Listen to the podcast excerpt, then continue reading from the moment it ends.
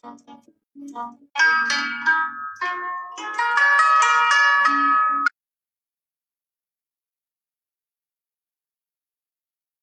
欢迎收听新桃换旧符，我是梅十二。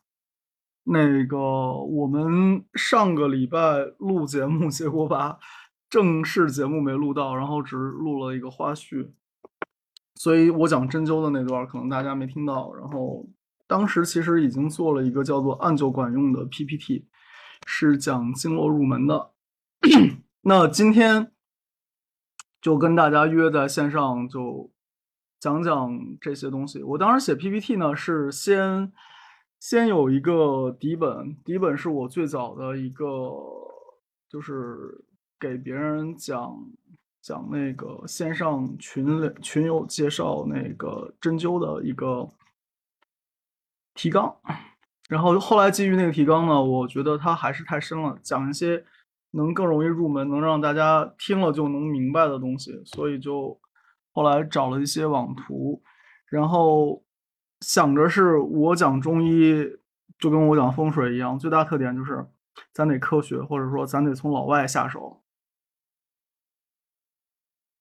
所以呢，这次我的配图什么的都是用的，就基本上日本或者是欧美的。然后跟上次一样，在开始之前，先带大家做个小小小的放松。怎么放松呢？就是你上班经常会脖子朝前，对吧？然后趴在桌子上伏案伏案奋笔疾书或者伏案奋笔打字，那这个就会很辛苦嘛。然后你的头朝前伸，然后你的这个脖子上的肌肉，脖子上反面的肌肉就要帮你拉着它，然后你的锁骨呢也是朝前。朝前伸，然后你的那个肩胛骨也朝前伸，都通通朝前伸，然后你就叫做猫腰。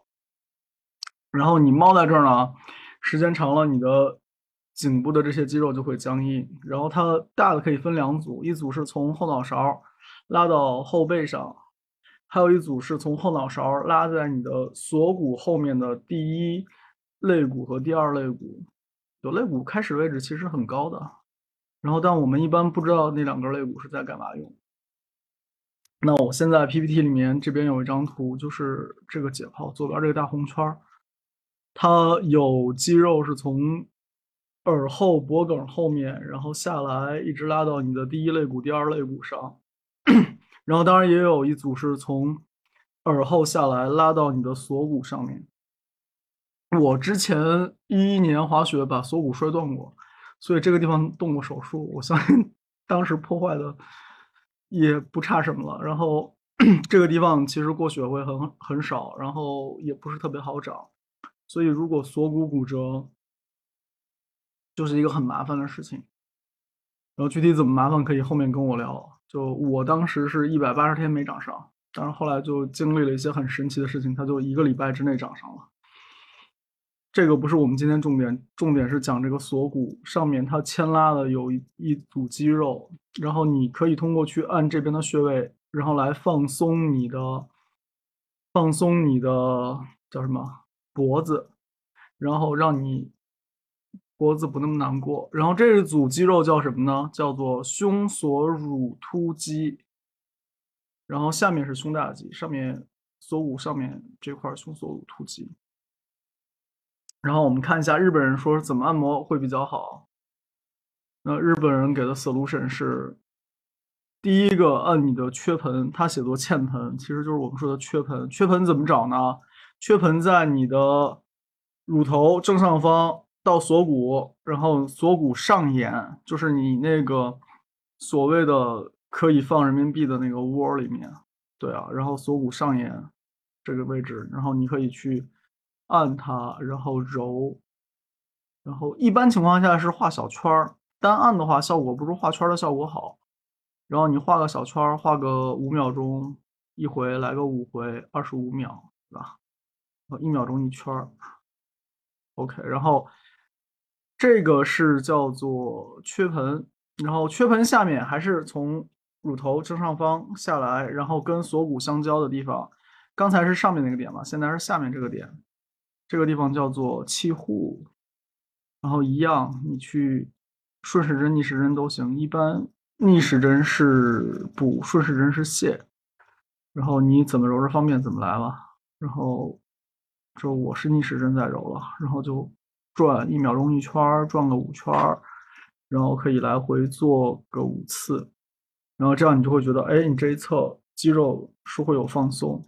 当然，我今天没有伏案工作了，我没有那么累，所以没有明显感觉。然后换另外一侧，先是缺盆，缺盆，把手指头放到锁骨上面，然后那个窝里面，然后在那儿揉一下。如果有硬的筋的话，就主要揉那个硬的筋；如果没有硬硬的筋，就在那边打圈儿。然后再有就是气户在它的下方，然后越过锁骨的位置。然后揉个五圈儿，然后五圈儿一组。看我今天右边胳膊用力了，明显右边这个气户这个地方就有点酸。好，揉过这两个之后呢，你还可以去按那个云门。云门怎么按呢？就是你沿着你的锁骨下沿，沿着那个锁骨的走向，往你的。胳膊肘尖儿的方向去推，就是肩膀尖儿的方向，不是胳膊肘，肩膀尖儿的方向去推。然后这边有一个窝，然后这个窝里面，如果你摁到的话，应该是有点酸爽。我这都不止酸爽了，我这都是痛啊。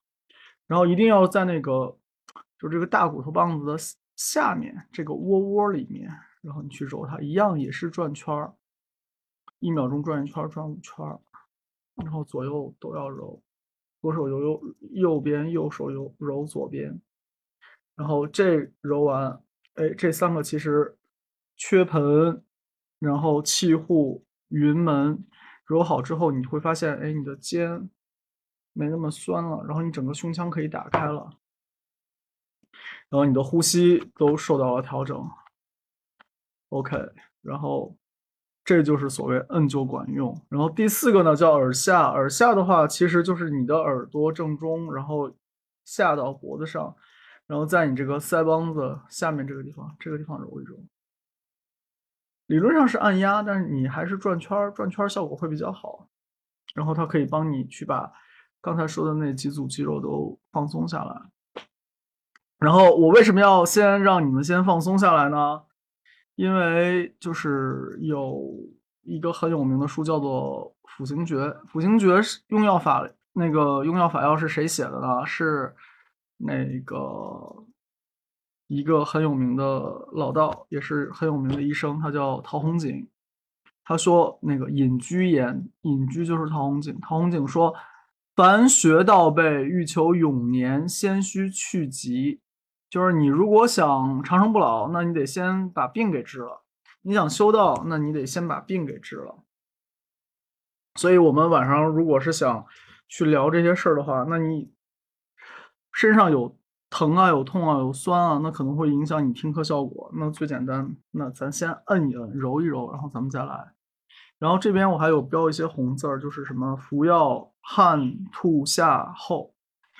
汗吐下是中医最常用的三种方法，用来治病。第一个就是发汗，在表的话发汗，然后在半表半里或者说在中间，那就是我用吐的让你催吐把这个东西吐出来。再有的话，那我就让它从那个下面走，然后用下法就是把它卸下来。然后五脏虚实症候诸如此类，这个有兴趣后面我们找机会聊吧。反正就是。欲求永年，先须去疾。所以开玩笑说什么熬夜修仙那个不靠谱。这个首先不能永永年嘛，对吧？然后我们今天其实想讲的主要是全息的东西，然后那个就比较好玩儿，而且比较好懂。但是在这个之前可能会。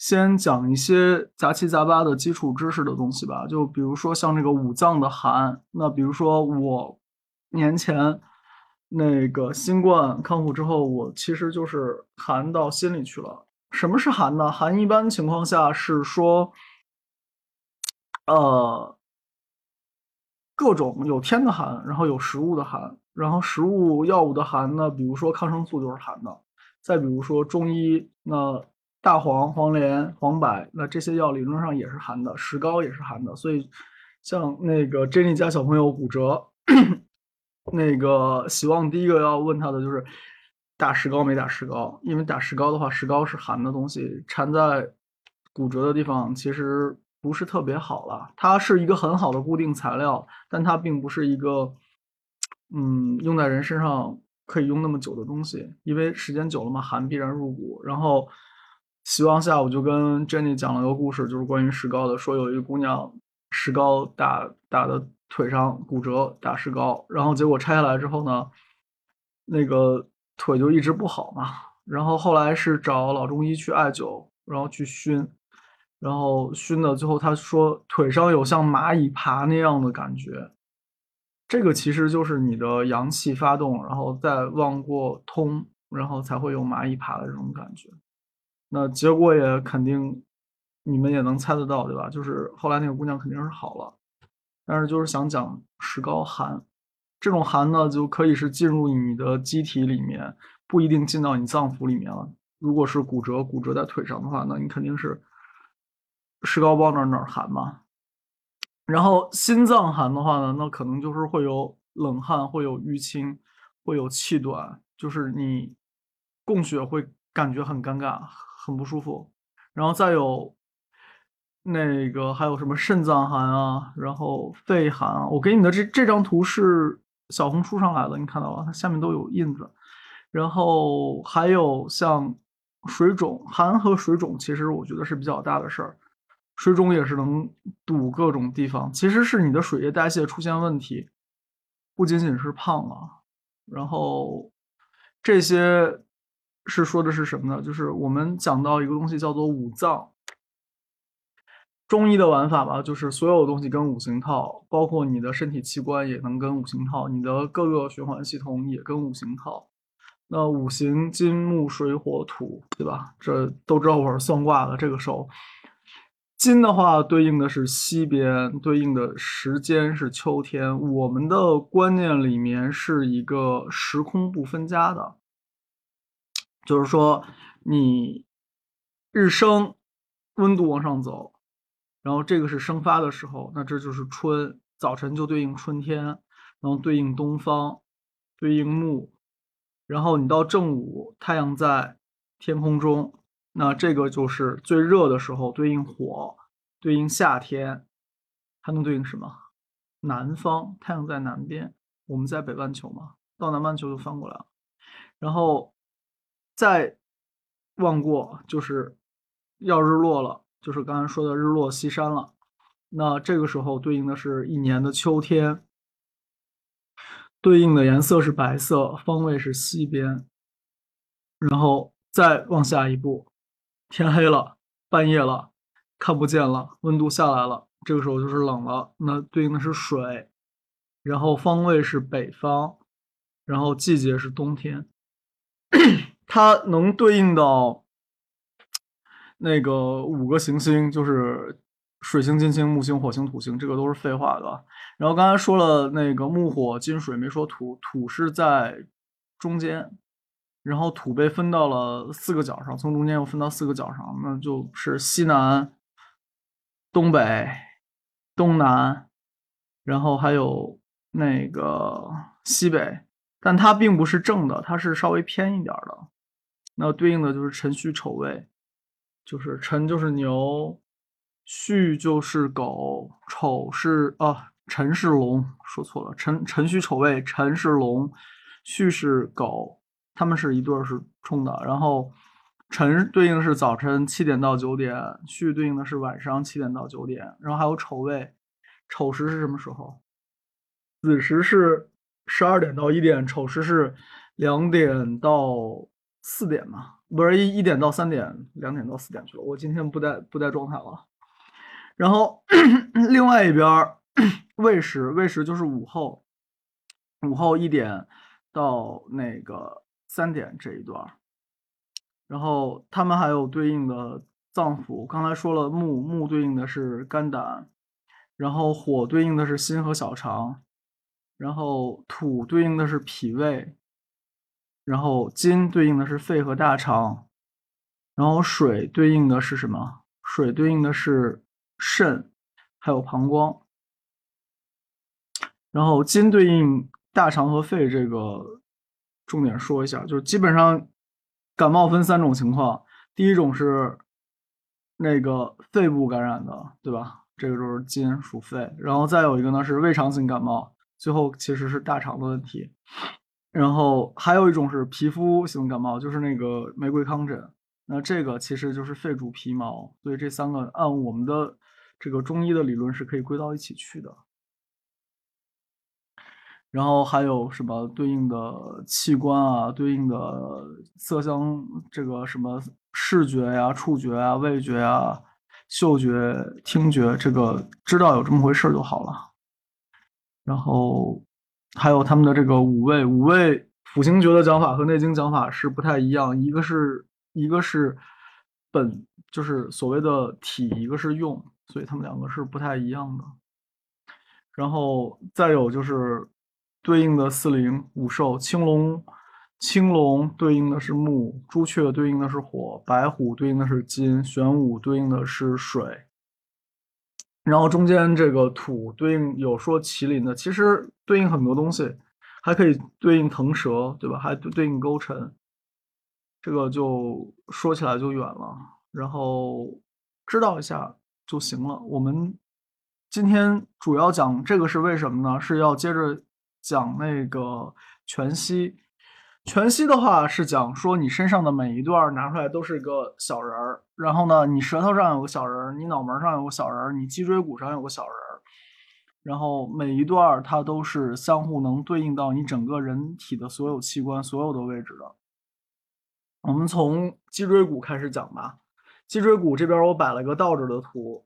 就是有一个很有名的东西叫做华佗夹脊穴，它不是走在中间，那个是叫做督脉，然后也不是走在旁开三三寸、三点五寸这个膀胱经上，它是走在哪里呢？就是我们说的那个脊柱啊，它有一些出神经的孔，它是这个位置。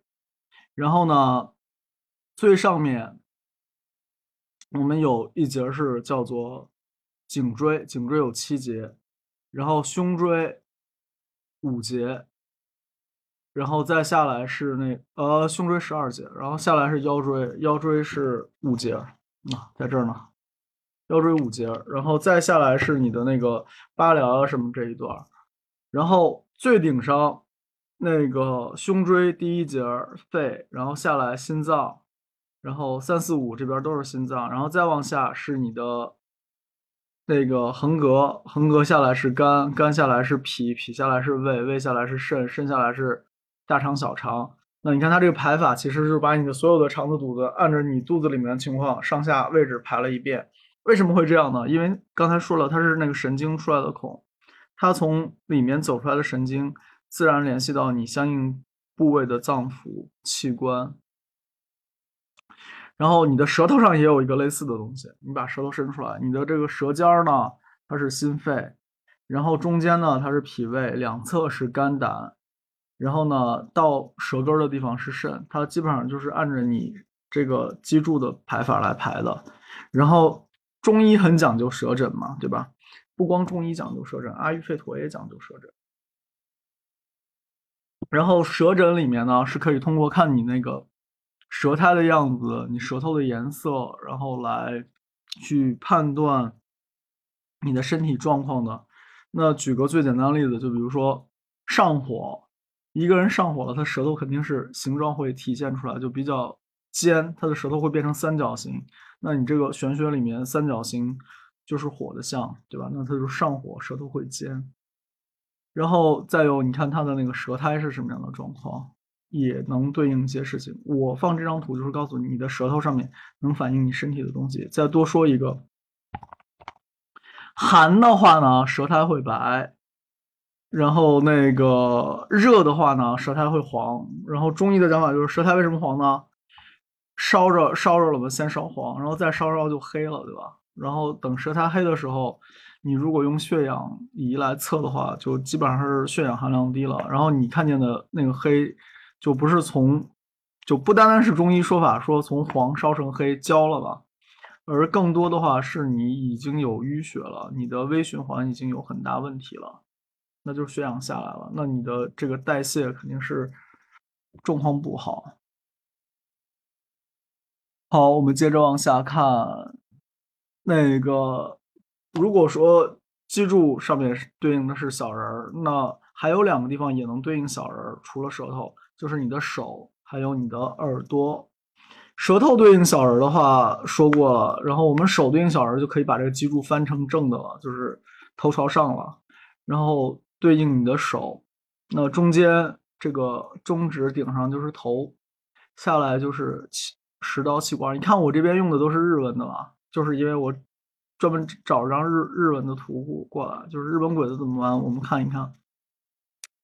然后这个就是小时候说谁谁谁是乌龟的那个动作了，就是所谓中指是脑袋，剩下左边两个呢是那个乌龟左边的爪，右边两个呢是乌龟右边的爪，对吧？那人其实也是一样，你的这个食指呢。就是你右边的这一套，我们用的是左手啊，左手不管男女都看左手。你的食指呢，就是你的右边的肩啊、手啊，然后肩关节啊、肘关节啊，一节一节对应。你手指尖就是右手，食指的指尖就是右手。然后第一个关节呢是那个腕手腕，然后第二个关节呢是你的。那个肘关节，第三个关节呢，就是你的肩关节了，这就到手掌了。然后那个无名指也是一样，无名指就变成了你的左手，你的左胳膊。然后指尖呢是你的左手，然后那个第一个关节呢是你的左手腕，然后第二个关节呢是你的那个左肘关节，然后到连接到手掌的这个就是你的左肩关节。所以如果有肩膀不舒服的话，其实是可以考虑按按摩这两个，就是无名指和食指的手背方向，然后跟那个中指之间的那两个凹槽的。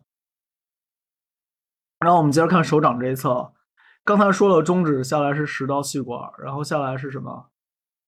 支气管，支气管，然后左右肺，左右肺下面是心脏，然后心脏下来到你的手掌。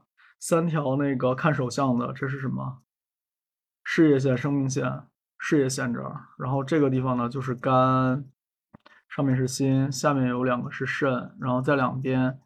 大鱼际呢，那小本子说这个是大肠，然后小鱼际这边是小肠，小鱼际上面一点这个地方是你的十二指肠，然后大肠上面一点是你的胃，然后。如果是女孩子的话，那就是劳宫这个地方向下，劳宫这个地方是脾，然后往下呢是你的呃子宫，然后再往下是膀胱，然后左右卵巢，到那个掌横纹上面一点的地方是上面是尿道，下面是那个肛门，就基本上跟你在手上画个小人没区别，所有东西肚子里面怎么摆，手上依然是怎么摆，这套。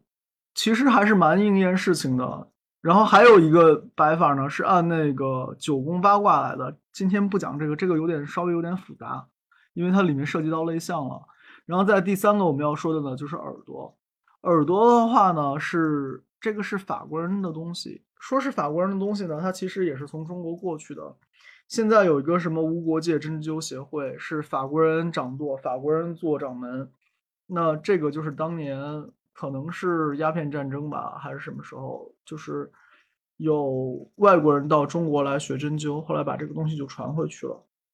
所以国际上面呢，法国人和英国人针灸是首屈一指。然后再有能看到的新闻，就是美国人自己研究出来一套所谓的那个神经传导网络系统，说白了还是我们的经络系统。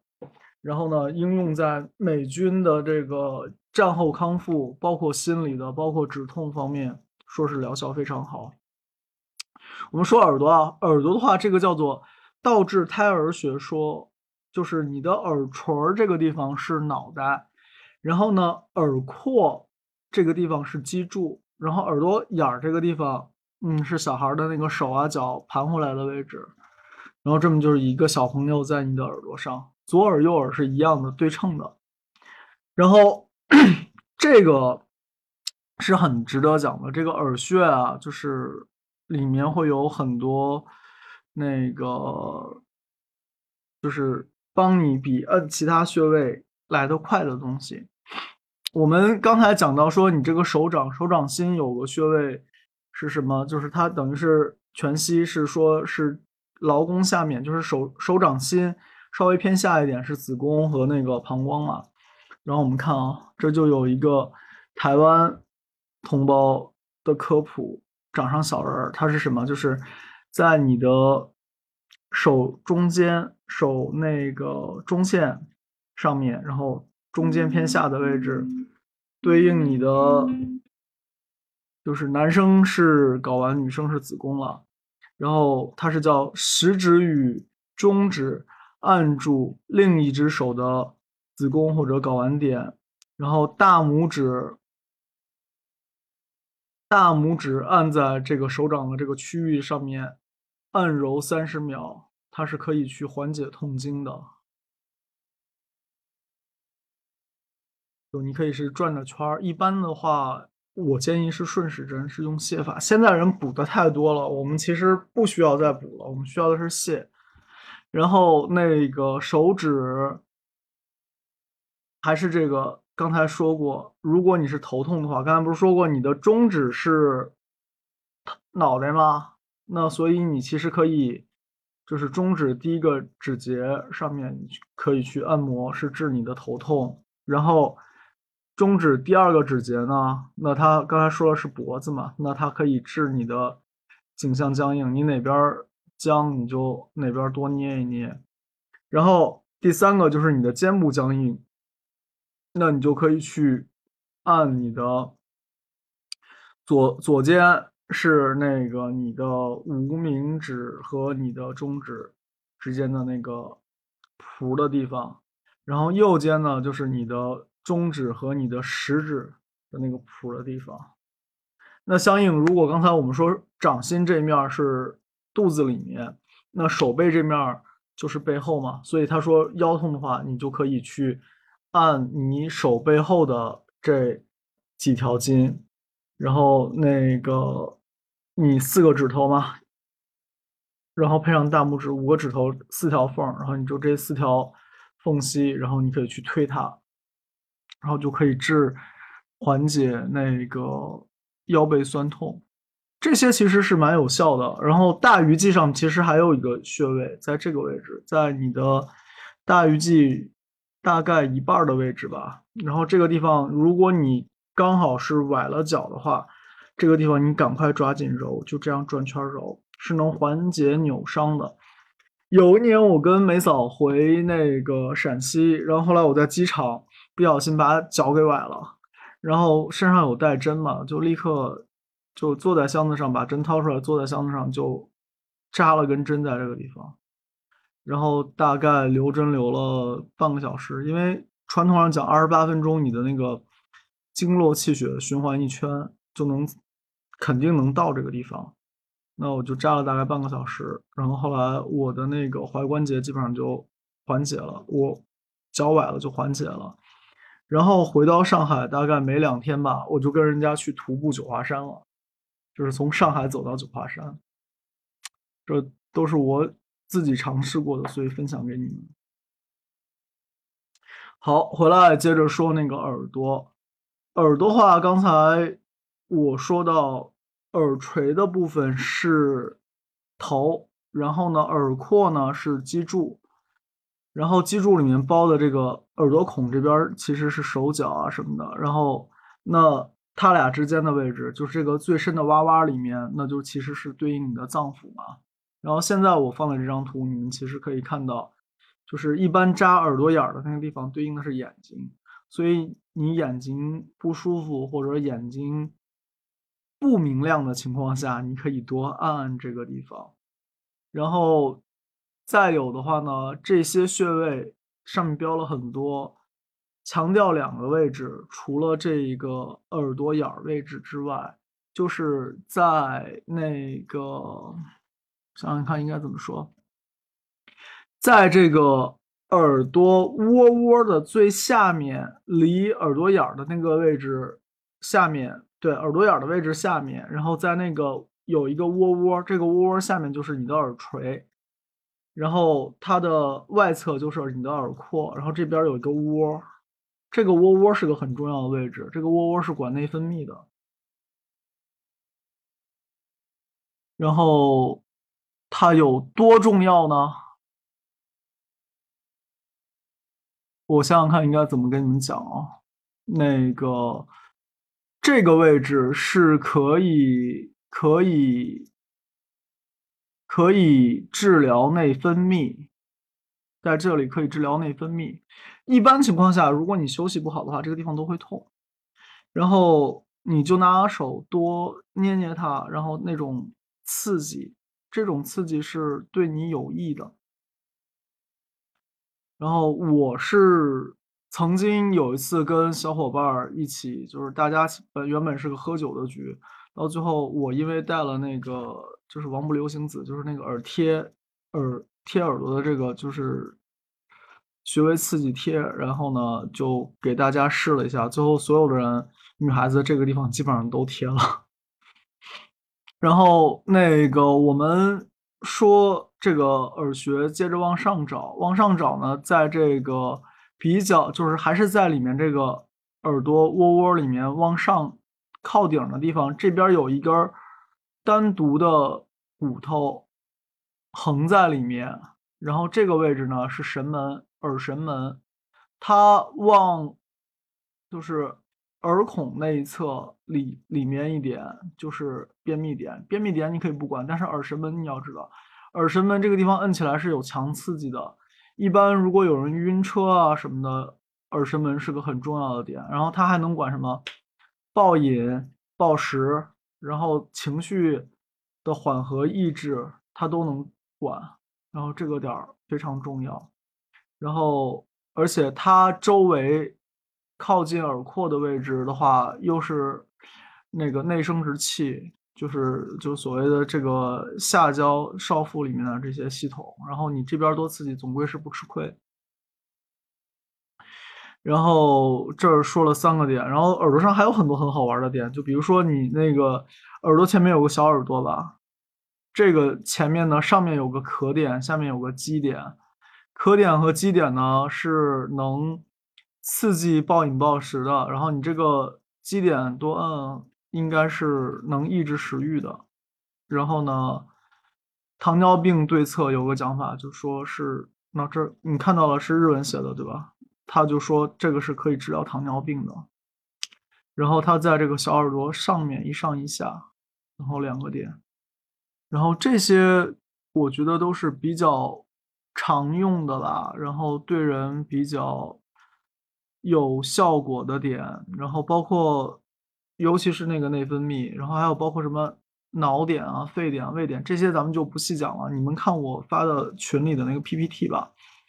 然后强调就是内分泌点，然后还有那个耳神门，还有就是那个可以耳聪目明的那个，就是你耳朵眼的那个位置。好，我们接着往下讲。耳朵上面刺激呢，它是有怎么讲？就是往上提，或者是那个把它揪起，然后这样来摁，效果可能会好一些。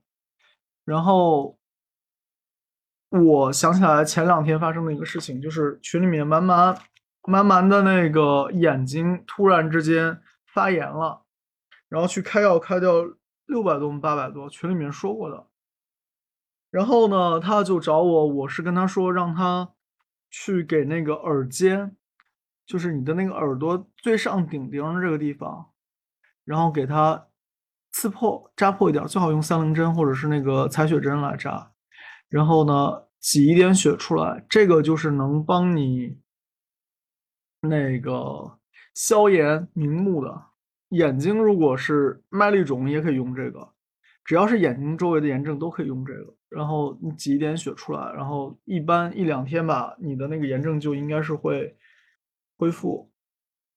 然后除了刚才说的这些之外，我们再讲一个，还是还是跟全息有关系的，就是你当你把你两只手这么并在一起，然后有一个高骨定关，就是你的那个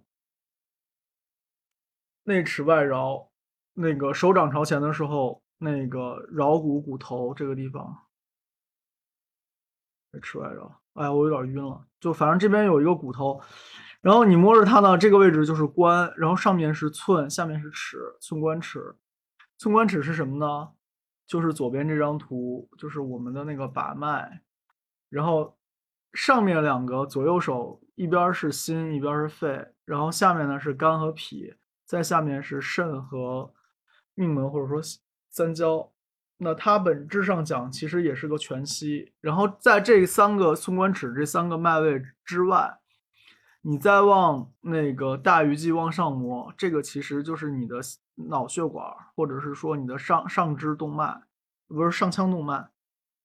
然后你如果是那个刚才说的尺尺往下摸，那这个其实是你的下肢下肢的血液循环情况。或者说下肢的那个腿啊、脚啊这些的情况，所以其实除了三个标准的脉外之外，还会有往上的和往下的。然后阿育吠陀的玩法，它还有个手心的脉位，它是要两只手这么抓着你，然后来给你把这个脉的。然后接着说手啊，手刚才讲过了这几套之外，还有一套好玩的，这个就跟中国人有关系了，有一个。有一个已经过世的人，他是下乡的时候呢，去做了村医，然后后来了解中医针灸，他发现了一个叫做第二掌骨侧穴位群，是什么概念呢？就是你左手拿出来，手背这一侧，你的食指下面。手掌部分有一块大骨头，是细细长长的。然后呢，它是在你的虎口的外侧。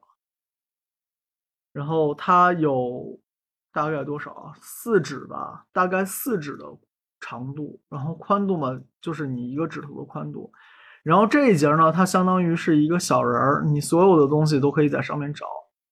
它在虎口这一侧最顶上。这是头穴，然后下来是肩颈，再下来是上肢，再下来是心肺，然后肝胆，到中间一半的位置大概是脾胃，下来再排什么十二指肠、腰腹、肾、下肢，然后腿，然后再是到足，等于是你的脊柱上面怎么排，这个骨头上面也怎么排。这个人叫做。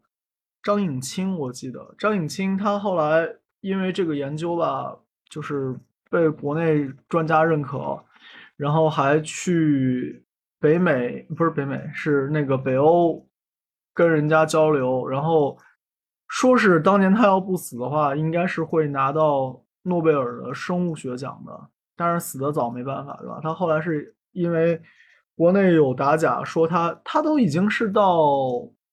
山东大学做教授了，然后给他有一个专门的人体研究的那个研究所，等于是给他拨经费了吧。然后后来呢，他被人也算是迫害吧，学术打假，然后说他是民科这个那个的。后来他本身就是一个做学问的人嘛，就不是特别擅长社交，脾气也不好，然后呢就被排挤了，最后就郁郁不郁郁而终，最后就死了。然后我们离。诺贝尔生物学奖就又又远了一步。他当时好像是到瑞典皇家科学院去给人家做这个推广的讲解的，九几年的事情。然后这一套其实是蛮好用的，你平时没事上班开会呢，哪怕你自己摁一摁，哪里不好摁哪里，对吧？哪里疼摁哪里，然后哪里疼你就多摁两下，对吧？就这样，你对着自己的手，然后你比如说你左手的这个第二掌骨侧穴位群。你就拿你的右手的大拇指压，然后你右手的四个指头扳着你的那个左手食指，然后你就这么一个一个摁过来就好了，对吧？它需要的其实就是一个刺激。我当年有一个类似的不太好的纹，有一个导纹，有一个导纹在那个手上面，左手的这个我忘记是在那个掌心偏下的地方，还是在那个右边，好像是在右边，是在这个。如果是按九宫来看的话，它刚好落前宫，对应大肠嘛，就是容易大肠有肿瘤啊什么的。然后后来我就拿那个。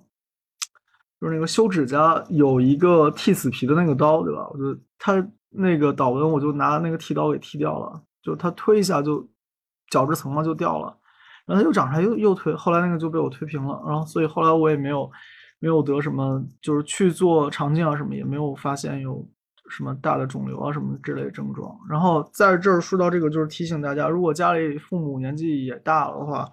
定期去做一下胃镜、肠镜，然后去看一看这些不该长的东西有没有。如果有的话，他做这个镜的时候就顺手帮你就处理了，这样可以避免后面的一些麻烦吧。然后今年也是巧，我丈母娘和老丈人就去做胃镜、肠镜，然后我丈母娘那个肠镜里面就发现一些东西，然后就及时处理了，就是还没生成肿瘤。就被我们给消灭掉了，所以就是大吉大利。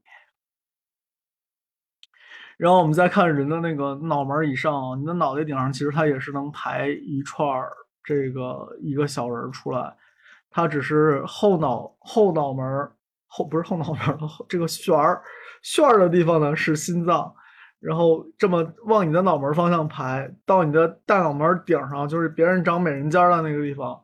这个地方是那个肛门或者是大肠、直肠，然后呢后脑瓜顶呢这个地方呢是心心脏，然后心脏上来是呼吸系统、肺，然后再往前走走到你百会，可能这个地方是那个就是胃啊什么的，然后再往前是十二指肠，然后小肠，然后耳鼻。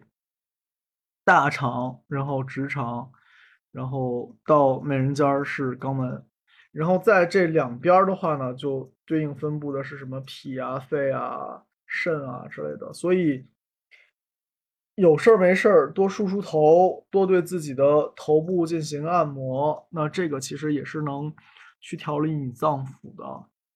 就讲到底，他们还是全息的。然后右边这张图日文字已经很模糊了，大概知道有这么个东西就行了。然后它也是这么一溜排下来，它是都对应到神经了，对吧？嗅神经它对应的是肾，视神经它对应的是什么？看不清楚了。然后下面是心包经，然后什么滑车神经对应心，三叉神经对应胃，然后诸如此类。然后左边换了图了啊，左边这张。那个也是手诊，然后呢，它就搞得更复杂了。它中间还是中指，下面是心，然后无名指下面就是左手啊，无名指下面就是肝了，然后诸如此类。就是你们有兴趣的话，可以看一看几个说法，其实都对，都有可取之处。然后不管是按九宫，还是按刚才那个全息，还是按现在的这张。另外一种全息吧，然后它都有各自的道理。然后我们说有手的话，那就肯定就有脚，对不对？那脚上面呢，自然也是有这套系统的，那就是两个脚一并，那中间是心脏，然后两边排开就是你的脚的外侧，那这边是那个小脚趾的部分，下面是肩膀头是肩，然后那个。所有的脚趾下面连着脚掌的部分，那个地方是食道，然后那个大脚趾下侧这个是甲状腺，然后甲状腺下面是心，然后是胃，然后快到脚跟的地方，脚跟是管失眠的，然后也是生殖系统。如果有痔疮的话，那就是脚后跟最后面那一点儿，诸如此类吧。然后。那个脚的话，内侧其实是有一根筋的。然后你如果可以把你的拳头攥起来，然后你那个拳轮这样有个棱，这是数第几节？第三节这个棱吧。拿这个棱来刮脚的内侧，然后这个也是一个特别保健的玩法。然后这边我发的这个是台湾人写的了，他就说用精油来来那个让皮肤吸收，然后对应到这些穴位，也是个玩法。但最好就是你先让它泡个脚，然后稍微微微发一点汗，然后你再拿这些东西来。你想想看，我们讲到那个传统的这个泡脚，它肯定是让你用艾草啊，或者是加那个番红花啊，或者是生姜啊这些来泡。本质上其实它也是用加热的方法，同时让那些好的药用的植物的精油通过你的脚渗透到你的皮肤里，对吧？你想想看，姜嘛，肯定就是姜的精油，对吧？然后这个是清理。我讲过的清理你过过载的信息的，就如果你脑子里面被人吵得嗡嗡的，你泡脚加点姜，效果非常好。然后或者你直接拿姜来擦也行。然后再有的话呢是刚才说的那个艾草，艾草其实也是可以提炼精油的，艾和菊是类似的，然后他们提出来的那个精油效果也是类似的。然后右下角放了一张图，这个呢就是跟我们的玩法就更不一样了。它把器官呀什么的排列都排到手腕上去了。你看，它把子宫和这个前列腺啊什么的都排到手腕两侧，排到那个我们把脉的地方去了，对吧？那这就是另外一套系统。然后再说一个全息的，再说一个全息的呢，就是你的肚皮，肚皮周围这一圈儿，它这个呢，我放出来这张图，你看到的也都是日文的。它最顶上，最顶上呢，它是那个写的数字四，这边是心脏、横膈膜、自律神经。然后呢，在它的右手边是那个肝和肺，左手边是胃和肺，下来右手边是。肝脏左手边是胃，然后再下来呢，就是肚脐眼儿下面正中间是子宫和膀胱，基本上它就是在这个位置嘛，对吧？然后呢，左手边是大肠卵巢，右手边也是大肠卵巢，呃，不是，右手边是大大肠，呃，不是，右手边是卵巢，左手边是大肠，对啊。然后它这套其实也是一个全息的东西。然后我们看下一张图啊，下一张图里面有一个复诊九宫格，它这个就是所谓也是画了个井字形，围着那个肚脐周围，然后它标上了各种各种疾病啊和各种器官，像它把胃和十二指肠还有胰腺是标在了肚脐儿的上方，然后那个急性肠炎和肠梗阻是肚脐儿正中间这个位置。然后肚脐儿左右是肾炎、肾脏结石，然后上面的话右上是胆结石、胆囊炎，基本上对应的都是位置。然后左上的话就是胰腺和胃，然后下来的话呢，右下那这个肯定大家都知道了，右下是阑尾和盲肠，对吧？那它复诊这个就明显是对的。如果你要是这边有痛的话，就很容易对应到就是盲肠炎或者阑尾炎。然后肚脐儿下面，那他是说这边容易是前列腺炎、盆腔炎、直肠肿痛。然后左下的话呢，就是附件炎。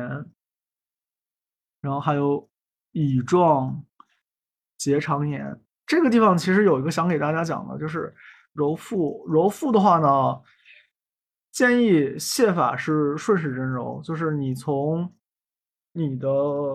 右手边上来到左手边下去，这么揉，这么转圈儿。然后它有一个地方可能是要先揉开的，就是你的左下腹。左下腹这边是什么呢？是你的乙型结肠，上面挂了一根肌肉。那根肌肉如果绷紧了，就是你是揉不动的。然后那根肌肉是管什么呢？就是你蹲着的时候它是放松的，没错，它是管便便的，就是。所谓坐便不如蹲便好，就是因为坐便的时候那根肌肉还是绷着的，然后蹲便的时候那根肌肉就放开了，所以蹲便更容易方便。然后，那你要先把这个地方找到那根肌肉，能把它放松掉，先把它放松掉，然后再开始揉。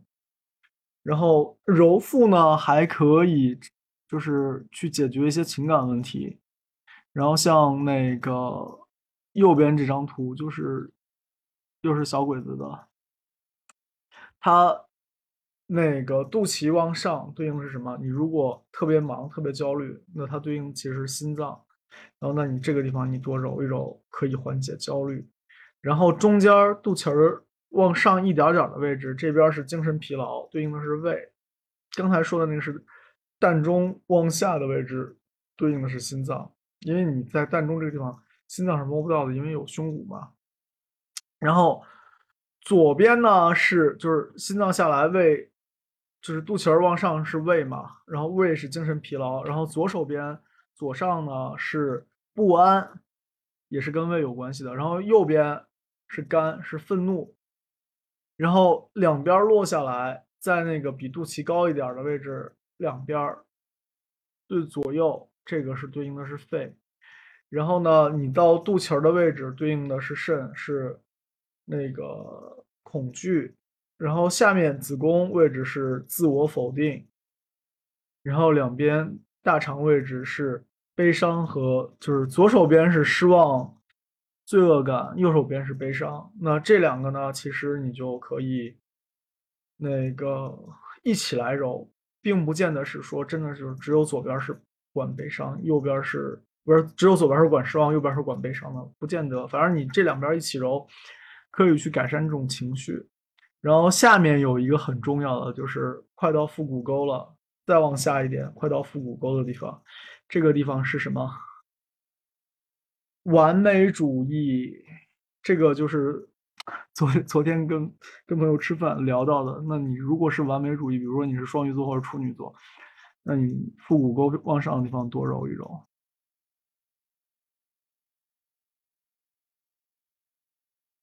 好，今天。我觉得大概聊就聊这些吧，然后这些内容呢，就我觉得就主要是跟全息有关系的，然后想讲给大家听的内容。然后除了全息之外的，可能后面还会讲一讲这个关于手，关于那个落枕啊什么的。然后下次我们具体再讲手的东西吧。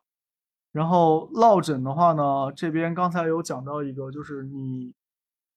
去摁那个中指和无名指和食指之间的那两个谱，然后你是哪一侧有问题，你就去摁哪一侧就好了。这是一个方法。然后另外一个方法呢是说，像这边介绍的是你可以热敷，热敷是改善这边血液的循环，让这边肌肉就不僵硬了嘛。然后再有的话就是刚才说的那个落枕穴。就是我刚才说的那那两个位置，那两个谱和谱它后面一点都可以。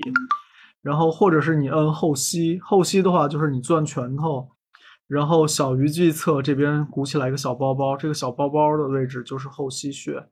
这个一般按的效果不好，要放在桌子上，最好是桌子上面有个棱，然后你就这么去把手这个位置搁在那个棱上，来回揉搓，来回。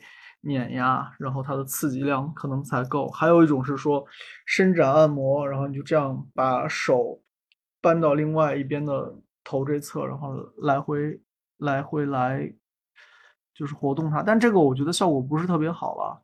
然后这套东西所谓的 Ten Seconds Class 也是也是台湾的吧，华人健康网嘛。然后落枕其实。可能会跟你的姿势固定有关系，睡姿不好，久坐办公，然后枕头不合适。现在人的枕头其实是有很大问题的。你像我们在博物馆里面能看见的那种什么石头枕头、木头枕头，还有那种像小凳子的枕头，它其实是可以直接枕在你的那个叫做环枕筋膜上面，然后它帮你放松环枕筋膜，然后你就整个后。后脖梗子就都松了，但是现在的枕头呢，往往你的脖子在上面是半悬空的，然后你的脖子是得不到放松的，好像是把头放在上面了，但其实你的脖子没有放松。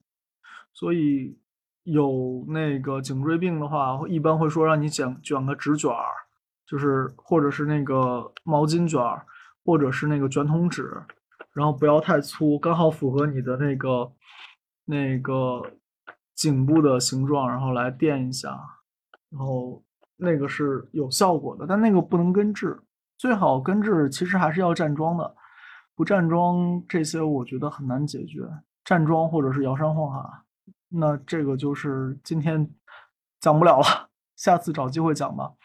然后手上多说一个，多说一个，我觉得很重要的东西，就是有个手上的那个速效救心区，在哪里呢？在你的小拇指的下方，手掌这一侧小拇指的下方。如果你周围有有人突然之间心脏不太对劲了，然后呢，明显你该做的事情是打幺二零，然后你在打幺二零的同时呢，你就帮他多摁一摁这个。